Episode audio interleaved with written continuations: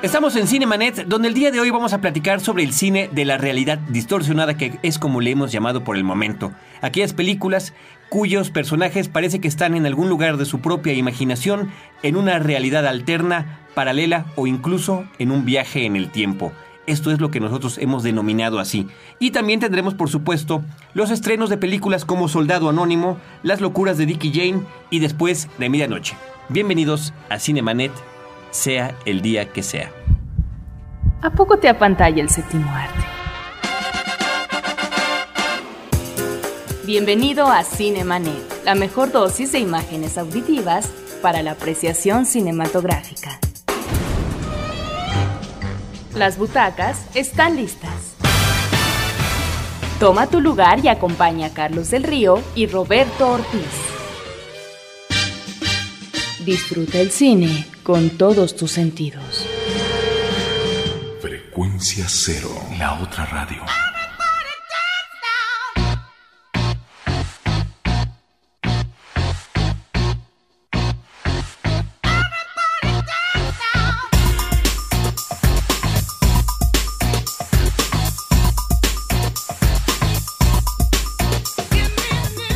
Estamos en Cinemanet, Carlos del Río, y saludo finalmente después de un periodo de dos semanitas de vacaciones, donde se le extrañó.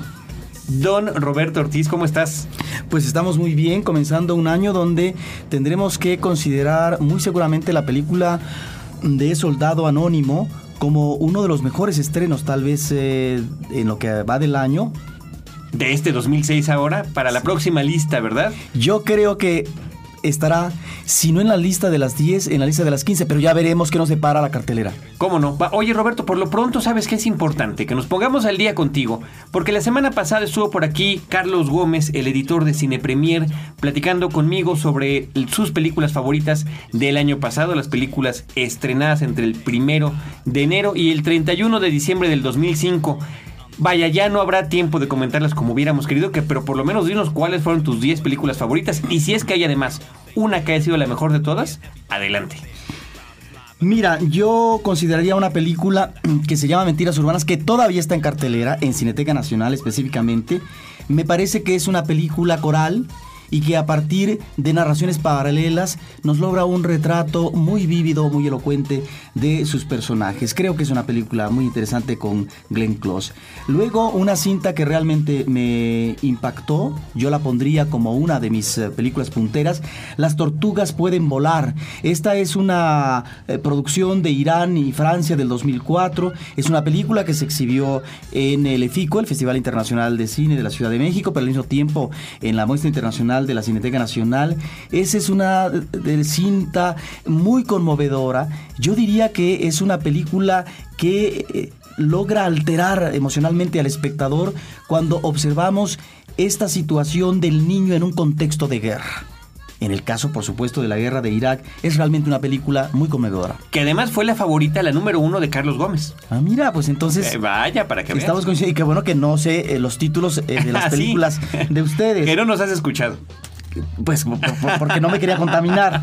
Luego otra película reciente que acabo de ver, que ya la comentamos aquí, que me parece interesante de Jim Jarmusch, Flores Rotas. Es uno de los buenos estrenos en el ámbito del cine comercial. Una cinta de estas cintas ah, muy bien realizadas, yo creo. La ciudad del pecado. Es una cinta que a mí realmente me gustó. El jardinero fiel el Jardín Fiel creo que es una eh, muy eh, buena adaptación eh, de una obra literaria. Otra película que yo pondría que apenas recientemente, todavía no, se presenta en cartelera comercial, pero que se exhibió en el último foro internacional de la Cineteca. Mm, trampa, trampa, trampa. Pues sí, a lo mejor es tramposo, pero creo que es una película realmente extraordinaria. El hombre oso, una película estadounidense de Werner Herzog. Tendremos que esperar el estreno comercial. Así es, así es.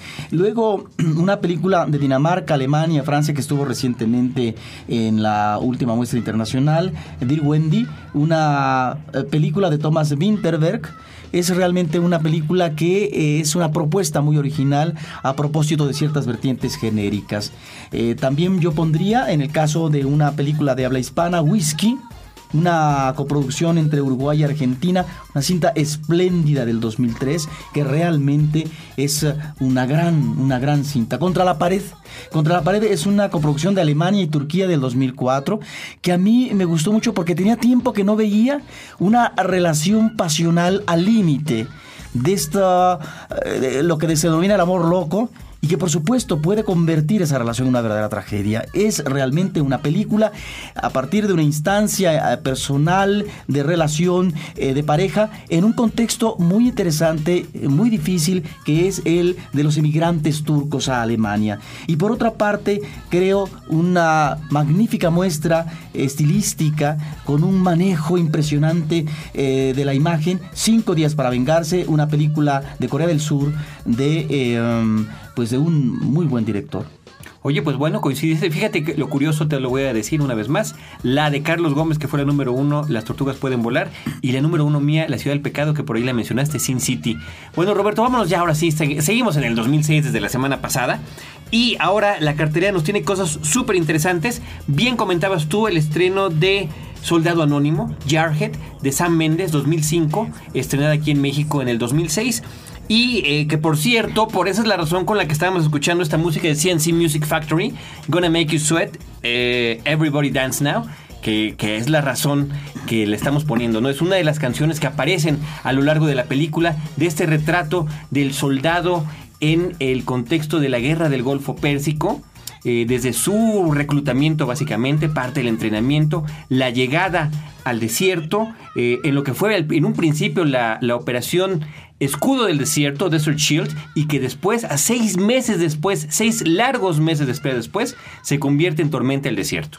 Bueno, creo que es una película interesantísima en donde juega con mucha claridad las cartas eh, su director, su director Sam Méndez si no me equivoco. sí, claro que lo, además lo recordamos, eh, la referencia inevitable es la de belleza americana. Bueno, pero que además en esta película está retomando, creo, una inquietud tal vez muy personal con respecto a este retrato en Belleza Americana de lo que es la familia americana y acá esta realidad abrupta de lo que es el intervencionismo militar estadounidense en un país extranjero. Lo que a mí me llama la atención en principio de una película como esta es que pasa una primera media hora extraordinaria, que son los preparativos para el conflicto bélico. Estamos esperando como espectadores tal confrontación y esta pareciera que se va a dar y nunca se da del todo. Entonces estamos ante un caso muy peculiar en la cinematografía estadounidense, eh, Carlos, porque normalmente en el caso del cine bélico siempre veremos el conflicto bélico en el mar, en el aire. La guerra, la batalla, los balazos, las explosiones. Exactamente, aquí no hay tal, porque se trata de este compás de espera en donde a través de estos meses de entrada cuando llegan estos soldados, ¿verdad? Porque es la, defensa de lo que va siendo la invasión, ¿verdad? A, Kuwait.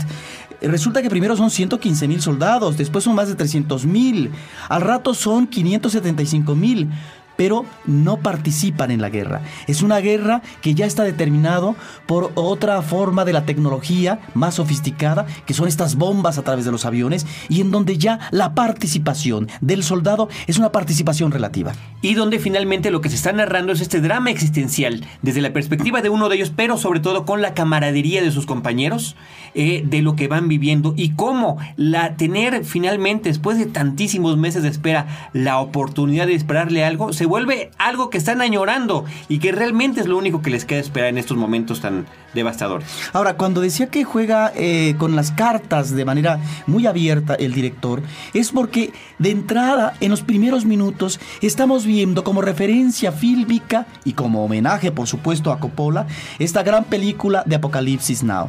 Una película que nos está remitiendo, obviamente, a un original eh, literario de Conrad, pero al mismo tiempo a esta realidad de, que fue la guerra de Vietnam.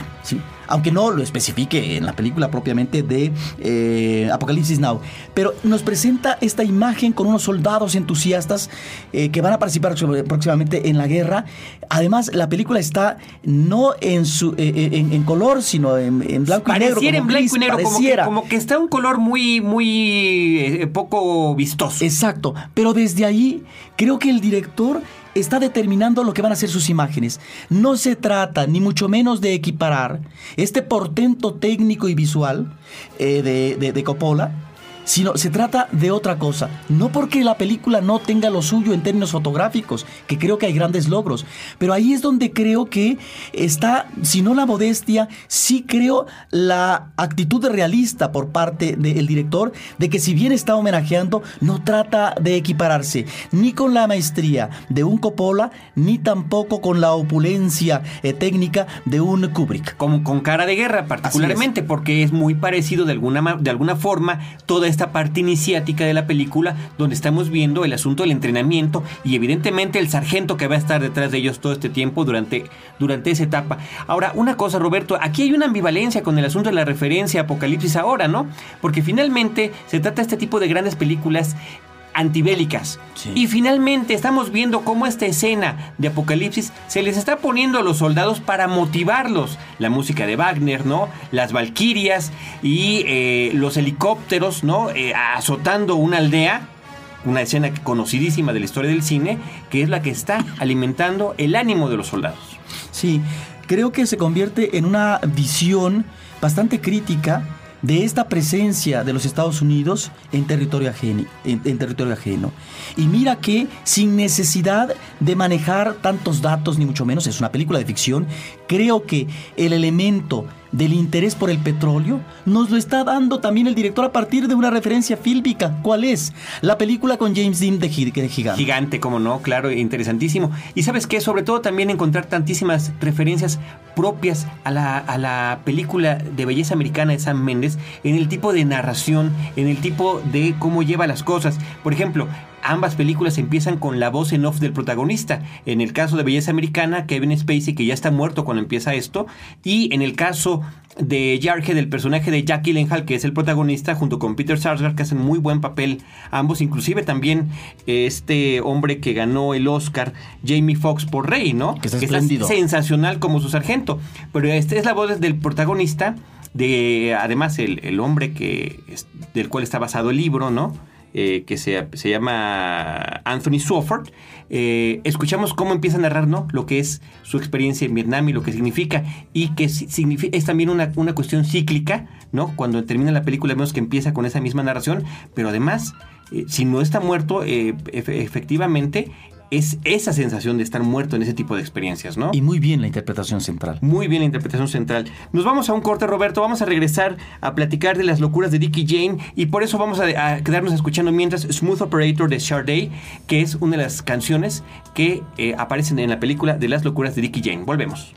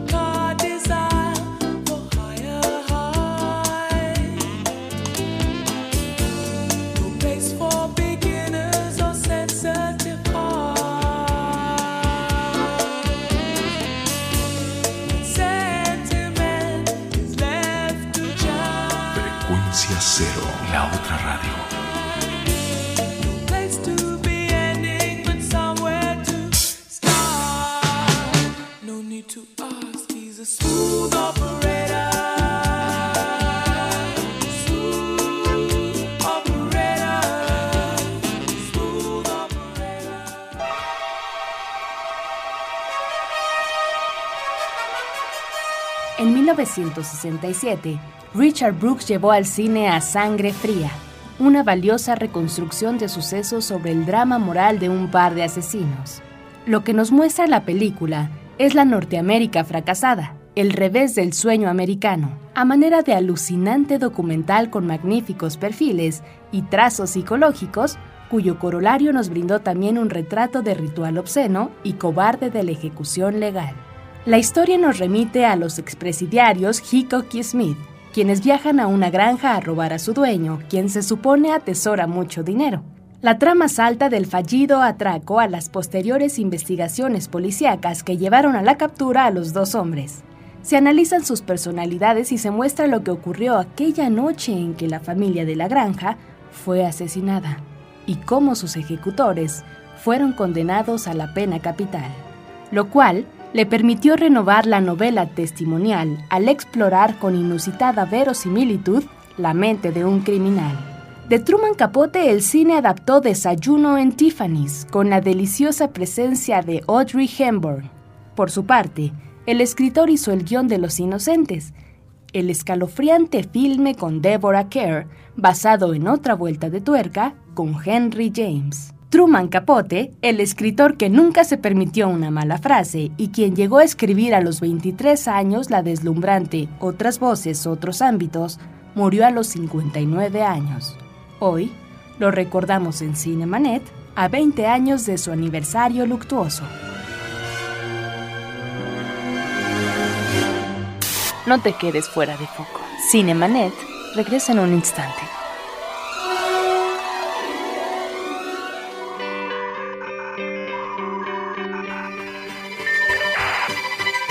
www.frecuenciacero.com.mx Frecuencia Cero, la otra radio, un nuevo medio para una nueva generación.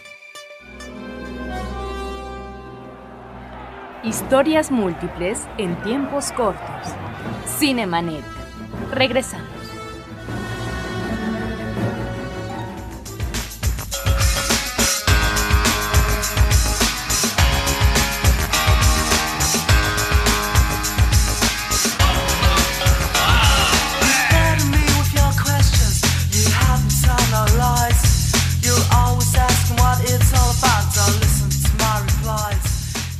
Continuamos en Cinemanet. Lo que estamos escuchando en este momento se llama Unbelievable de EMF. Es una, es una canción que aparece en la película Regresiones, que es otra de las cintas que están en cartelera actualmente en la Ciudad de México. Eh, ahorita hablamos de ella porque tiene que ver, sobre todo Roberto, con esta cuestión que le estamos llamando por el momento, porque no estamos de acuerdo los dos, en el cine de la realidad distorsionada. Vámonos con otros estrenos. Está la película Después de Medianoche, Dopo Mezzanotte, de Italia del 2004. Esta es una película que hace más de un año se exhibió en una muestra internacional de la Cineteca Nacional. Esta cinta es italiana y mira, es el cine dentro del cine. Es un cálido homenaje al cine silente, a esta figura de Buster Keaton a través de un personaje solitario que pareciera que se cobija porque vive todo el tiempo ahí, no sale ni siquiera a, la calle, en la mole antoneliana de Turín, el museo de cine que está instalado en esta ciudad. Mm. Y entonces se la pasa adentro con uh, un cuarto que maneja sus instrumentos eh, cotidianos a la manera de un Buster Keaton, pero por otra parte edita y ve las películas silentes, las películas de principios del siglo pasado. Y ahí está el homenaje, la referencia al cine. Y por supuesto el director, que es un gran admirador de Keaton, escoge a este, el denominado cara de palo, es decir, un personaje que no tiene el carisma sentimentaloide que es propio de Charles Chaplin, porque el personaje que está trabajando es eso, es un personaje solitario, pero que no tiene esta inclinación melodramática.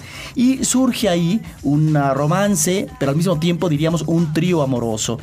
La película entonces se convierte en una referencia a, otro, a otras películas, a la nueva francesa, por ejemplo, eh, a una película muy famosa de Truffaut sobre el trío amoroso y creo que es una película manejada de manera cálida con algunos ritmos rápidos y otros lentos que finalmente se vuelve por momentos entrañable.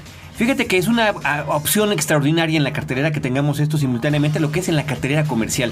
También se estrenó, Roberto, una película que se llama Las locuras de Dick y Jane, protagonizada y producida por Jim Carrey, al lado de Tia Leoni, esta actriz que la vimos recientemente en la película Spanglish que está muy bien allí, pero creo que en esta ocasión la pareja que logra hacer en una comedia absolutamente ligera con Jim Carrey es sensacional. La siguiente es un remake de una película de los años 70 que fue protagonizada por George Segal y Jane Fonda, del mismo título en inglés, Fun with Dick and Jane, que trata sobre eh, esta pareja que de repente se quedan sin empleo, es una pareja pudiente, él está a punto de ser nombrado vicepresidente de una gran compañía transnacional de tecnología y eh, de repente quedan sin trabajo, tratan de encontrar otros medios de subsistencia en diferentes empleos, ambos, ¿no? Perdiendo además estatus social, tratando de no perder la casa, tratando de mantener bien a su pequeño hijo y bueno, pues al final no les queda otro camino que recurrir al crimen. Empiezan asaltando, ya sabes, las tienditas estas de conveniencia de la esquina hasta llegar al asalto bancario. Esto en un eh, contexto que de verdad te puede llegar a arrancar la carcajada y en este caso, en el caso del público mexicano, Roberto, creo que se trata un poco de la risa ante la propia tragedia. Porque el asunto de que de repente una empresa grande pueda desaparecer de la noche a la mañana o de que decenas o cientos de empleados sean despedidos, pues eso es tristemente una realidad cotidiana que vemos acá y que bueno, finalmente aquí le dan la vuelta con el asunto cómico muy bien manejado que en ocasiones a mí me llegó inclusive a sacar la lágrima de la risa. Así que creo que es una opción ligera, agradable, pero que finalmente pues tiene sentadas sus bases en una realidad no solamente nacional, sino internacional y en el, en el, en el contexto también de cómo se maneja el mundo empresarial contemporáneo. Así que ahí la tienen, dos estrenos importantes totalmente distintos después de la medianoche, la película italiana o Las locuras de Dick y Jane que están ya en cartelera. Eh, vámonos Roberto ahora con el asunto que anunciamos en este podcast, que es el cine de las realidades distorsionadas. Se estrenaron dos películas también que tienen que ver con esto en la cartelera en México. Una de ellas es Crímenes de la Mente, el título original en inglés es The Eye Inside, una cinta del 2003 de Roland Suso eh, Richter y que está basada en una obra de teatro que eh, se llama Punto de Muerte. El eh, guionista es el mismo escritor de la obra de teatro. La, cinta está protagonizada por Ryan Phillip y por Stephen Ria. Y trata sobre un joven que tiene un accidente automovilístico y a partir de ahí eh, empieza a vivir dos distintas realidades. La otra película que se estrenó con un tema un tanto cuanto similar es The Jacket que aquí se llamó regresiones. Eh, The Jacket hace referencia a una chaqueta, lo que aquí le llamamos la camisa de fuerza, en estos hospitales psiquiátricos, ¿no? Adrian Brody es precisamente un veterano de la guerra del Golfo Pérsico, que tiene una experiencia verdaderamente traumática allí cuando es baleado en la cabeza y de ahí el eh, eslogan de la película, ¿no? Yo morí la primera vez cuando tenía 27 años. A partir de ahí se le, se le logra salvar la vida, pero queda, eh, bueno, afectado eh, después se ve involucrado en un crimen, en un asesinato que posiblemente él haya o no cometido y termina siendo recluido en esa institución donde empiezan a tratarlo con una terapia verdaderamente agresiva por un doctor interpretado por Chris Christopherson y eh, él empieza a tener lo que parecen ser una serie de visiones o incluso viajes al futuro, ¿no? La película está ubicada en el 92 y él de repente parece que está viviendo una realidad en el 2007. Sí, aquí nos encontramos ante esta posibilidad a través de la mente de poder viajar hacia el futuro o poder imaginar el futuro. Eh, y por lo tanto, la posibilidad también de que se pueda trastocar y cambiar tanto presente como pasado. ¿sí? Eso es lo interesante de una película como esta. A lo mejor no resulta tan convincente a final de cuentas en términos de la lógica, pero Aquí es donde encontramos este elemento de estas realidades paralelas o digresiones de la realidad presente que encontramos en varias películas en los últimos meses. Películas como El efecto mariposa, etcétera. Sí, de las cuales hay varios ejemplos. Yo quisiera que las abordáramos después del siguiente corte, Roberto. Mientras tanto, vamos a escuchar We Have All the Time in the World, que es la versión que canta Louis Armstrong, original de la película de James Bond on Her Majesty's Secret Service al servicio de su majestad, pero que además es la, es la canción en versión cover con la que cierra la película de regresiones, de Jacket. Estamos en Cinemanet y regresamos a platicar en este podcast del cine de las realidades distorsionadas. You will find we need nothing more.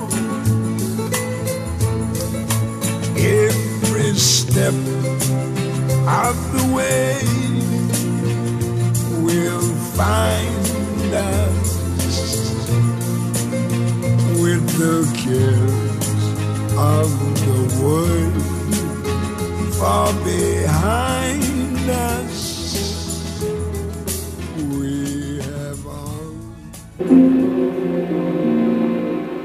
La dificultad de recordar un pasado biográfico, derivado de un accidente físico de un trauma psicológico, ha sido un tema fílmico visitado por más de un cineasta. En el cine mexicano, El niño y la niebla de Roberto Gabaldón nos remite a un chico cuyo sonambulismo es aprovechado por la madre para manipularlo y ponerlo en contra del padre, a quien ella odia por supuesto. Miss Amnesia, un mediometraje de los 80, mostraba el caso terrible de una mujer violada en estado amnésico. En el cine extranjero, el maestro del suspenso Alfred Hitchcock sometió a Gregory Peck a una terapia de shock en Cuéntame tu vida, haciéndole revivir un accidente de esquí que le aclararía su confusión de creer haber asesinado a un doctor. En Poseída, John Crawford vagabundea por la calle, hasta que una sesión hipnótica le permite recuperar la memoria. Ingrid Bergman protagonizó en Anastasia el personaje de Anaya, la posible heredera de la dinastía rusa de los Romanov, que sin embargo no tiene memoria familiar. Más recientemente, en el año 2000, Christopher Nolan sorprendió a la crítica y al público al plantearnos en Amnesia una narración invertida en el tiempo, donde un hombre amnésico debe aprovechar sus breves momentos de lucidez para encontrar y castigar al violador y asesino de su esposa. En 2002, el finlandés Aki Kaurismäki introdujo en la notable Un hombre sin pasado a un ser que después de ser golpeado, asaltado y herido, pierde la memoria y no ubica su identidad la cual cambiará de orientación a partir de un vínculo afectuoso en un medio social marginal pero solidario. Lo anterior es tan solo un botón de muestra de un tema que ha dado interpretaciones y tratamientos diversos en la cinematografía mundial.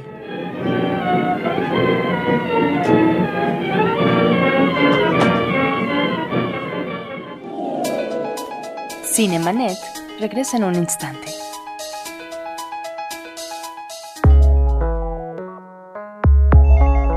Llama a nuestro correo de voz 2455 5099. Frecuencia cero, la otra radio. Porque la radio se está quedando sin oyentes. Fin del flashback. Estamos de regreso.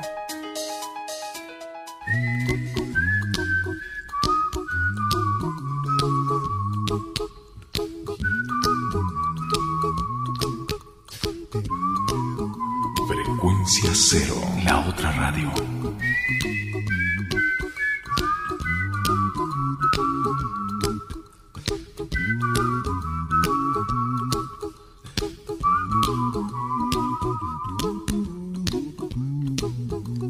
Here's a little song I wrote.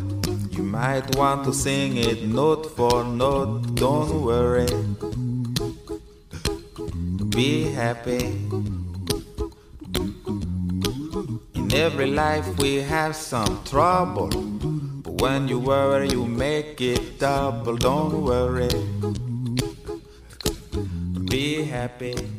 Esto es precisamente lo que tenemos que hacer, Roberto. No preocuparnos y ser felices, como en la canción de Bobby McFerrin. Esta melodía, que además fue muy conocida a mediados de los años 80, aparece en el soundtrack de la película Cocktail, protagonizada por Tom Cruise, y ahora es utilizada en el principio de la película Soldado Anónimo, justamente cuando los soldados están siendo ¿no? reclutados para esta misión que tendrán finalmente en el desierto árabe. Eh, Roberto, continuamos platicando sobre el asunto del cine de la realidad distorsionada.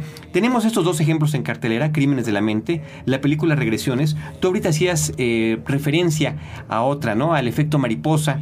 Y eh, aquí tenemos alguna lista que yo no sé si te parece que habíamos comentando. Claro, pero ya que mencionaste el efecto mariposa, en la parte inicial de la cinta aparece una cita que dice, el aleteo de una mariposa puede provocar un tifón. Un tifón en el otro lado. En otro lado del mundo, ¿no? Del mundo. Y esta película nos remite a través eh, de su ficción a esta posibilidad de reconsiderar el presente si se logra alterar un suceso, un suceso muy grave, conflictivo del pasado, un suceso traumático, en el caso de la película. Entonces ya encontramos aquí esta posibilidad de incursionar en un tiempo diferente al que se está viviendo y poder trastocarlo para poder cambiar el destino, el destino humano, en este caso de los personajes de ficción. ¿Qué es lo que tú estabas comentando que siempre tiene, ¿no? Sus fallas de lógica, pero finalmente, pues eh, existe el asunto este de la libertad cinematográfica, estar en el terreno de la fantasía, un poco de la ciencia ficción en algunos casos, Ajá. donde este tipo de cuestiones se vale que se permitan, ¿no? Claro. El, el caso este viene a propósito de regresiones, ¿no? Donde también trata lo mismo. Está otra película que también tendría que ver un poco con eso, Roberto, que sería una de David Cronenberg que se llamó Zona Muerta de eh, 1983 protagonizada por Christopher Walken, donde este hombre, después de tener un accidente automovilístico y de quedar muchísimo tiempo en coma, despierta con esta posibilidad paranormal de poder tener, al tocar a la gente, visiones del futuro particularmente de cosas trágicas que están por suceder, pero se percata además que si él ejerce algún tipo de acción puede evitar que esto llegue a suceder, ¿no? Que tiene que ver con esta misma situación. Sí, y en el caso específico de esta película, que es una especie de evidente del personaje, es la posibilidad eh, de cambiar en, en buena lid el futuro de un mundo que a lo mejor le espera la desgracia. Que, que será asolado por un dictador, ¿no? Por un hombre que iniciará la Tercera Guerra Mundial. Exactamente. Entonces, ese, ese tipo de cine eh, que nos remite, obviamente, a realidades históricas, a realidades del pasado, como puede ser la tragedia que vive en la Segunda Guerra Mundial la humanidad, eh, con un personaje como Hitler, por ejemplo, y que en el caso de esta cinta de Zona Muerta nos está remitiendo a la posibilidad de un presidente en Estados Unidos que llegue a la Tercera Guerra Mundial, pero a partir del poderío eh, de nuclear, ¿sí? Y transgredir el orden internacional que existe en estos momentos. Hay otra película que se llama 12 monos de Terry Gilliam con Bruce Willis, también excelente sobre este tipo de cuestiones, donde el personaje de Bruce Willis es enviado del futuro a, a nuestro presente para tratar de evitar lo que parece ser es una, una epidemia mundial. Eh, que no sabemos si fue por guerra, no sabemos si fue por un acto terrorista, y él poco a poco tiene que eh, encontrar la pista del ejército de los 12 monos, ¿no? Que desde el futuro es lo único que se conoce ahora. Con estos viajes al pasado, él eh, pues queda un poco afectado, ¿no? Es agarrado también en un hospital psiquiátrico, le meten drogas y entonces él ya no sabe qué es verdad y qué no es verdad, si realmente él es un hombre del futuro o si eh, todo está en su mente. Pero aquí es donde encontramos también con una película como Alucinaciones del pasado en eh, esta transgresión, este cambio de la mente a partir de lo que puede ser una pastilla, de un experimento. Tanto en 12 monos como esta película de estreno en la actualidad que es Regresiones, estamos ante este veterano de la guerra del Golfo Pérsico que está siendo intervenido en un hospital psiquiátrico por, eh, una, de una manera experimental. Y entonces él se permite ir al futuro. Y ese estar en el futuro es la posibilidad, a diferencia de que en el caso de dos semanas, que es ir al pasado, de cambiar por, el, por lo tanto las, no las reglas del juego, sino eh, sí el destino del personaje o de otros personajes o el destino de la humanidad. Y en el caso de regresiones es muy interesante porque no se trata de salvar, de obtener una mejor opción de vida del personaje central. Aquí hay una especie de actitud de sacrificio por parte del personaje de Brody porque es ir al futuro para tratar de cambiar De entender primero qué es lo que pasó. en Primero su que presente. entender, Ajá. pero como le queda poco tiempo, tres, cuatro días, él sabe que va a morir, es no salvar su pellejo, sino poder cambiar las posibilidades de destino, un destino más favorable para un personaje femenino y el de su madre. Para un par de personas exclusivamente. Contrario a lo que pasa en Zona Muerta, que realmente no. Es este sacrificio. Por la humanidad. En aras de la humanidad. Sí. En general. Pues mira, Roberto, películas de ese tipo realmente hay, hay muchas. Y que vale la pena pensarlas. Esta también abre los ojos. Claro. De Alejandro Amenábar, estupenda. Donde realmente estamos siguiendo este personaje con esto que parecen unas realidades paralelas, ¿no? En, en una parte está enamorado de una mujer, en otra, otra está obsesionada con él, parece que hubo un accidente automovilístico, qué tanto daño físico en su rostro le ocasionó este accidente y qué es lo que está pasando, ¿no? Eh, obviamente hubo el remake en Estados Unidos. Digo, Desafortunado. Muy desafortunado, con Tom Cruise, por cierto, Vanilla Sky, del director Cameron Crowe, eh, que no tiene para nada el mismo efecto que tiene la película original. Está también, eh, por ejemplo, eh, otras películas, las que ha escrito este hombre que se llama Charlie Kaufman, como quiere ser John Malkovich, ¿no? Donde se trata de, de cómo una serie de personajes pueden meterse al cerebro de John Malkovich y vivir sus experiencias, o Eterno Resplandor de una mente sin recuerdos, donde un recuerdo en particular de una relación es eliminado por una compañía. Sí. Entonces estamos ante el trastocamiento de la mente humana a partir de experimentos en una realidad que puede ser de ciencia ficción o en una realidad normal, sin necesidad de que estemos en el futuro, en el caso de, estas, ah, de estos personajes de ficción. Entonces encontramos en diferentes vertientes genéricas ¿sí? ya un tema que pareciera que solamente lo comenzaba a tratar la ciencia ficción. Sí, y que también lo ha seguido tratando. Digo, está en los ejemplos de la trilogía de Matrix de los hermanos Wachowski, donde justamente trata eso de que estamos viviendo una realidad que no es la correcta, ¿no? Claro, pero entonces también nos encontramos ahí con lo que es la realidad virtual. La realidad virtual que también aparece en el piso 13, Ajá. que aparece de un tipo un poco más eh, distinto, más orgánico en la película Existence, ¿no? ¿Y qué me dices de identidad? Identidad, película sensacional. Es John Cusack, el protagonista con Ray Liotta, Amanda Pitt. Eh, una serie de personajes se encuentran atrapados una noche lluviosa en un motel en mitad de una carretera en el desierto.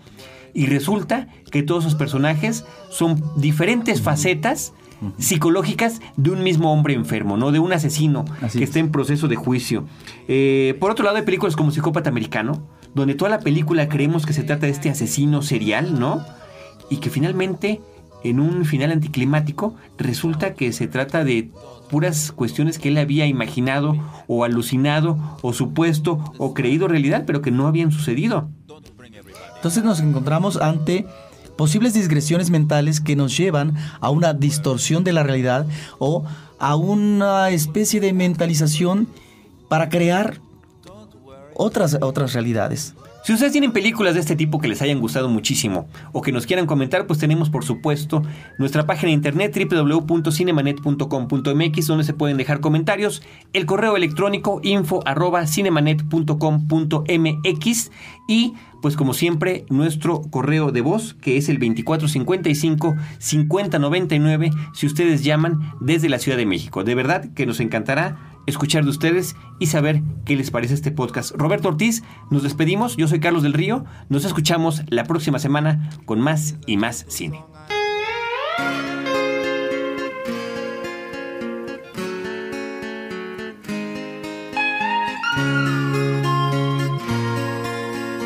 Frecuencia cero, la otra radio.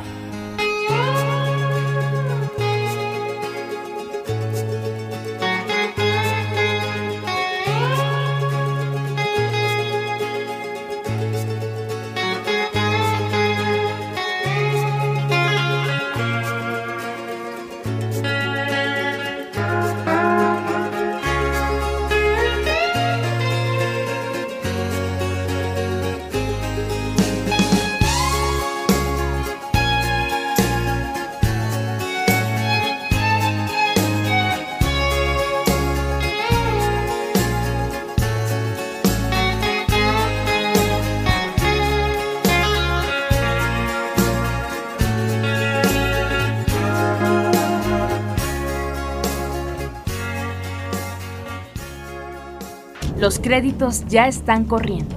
Sigues en estado de shock. Cinemanet. Cada semana, un nuevo programa comentando las películas que sacuden tus emociones. Cinemanet. Solo en frecuencia cero. Frecuencia cero, la otra radio.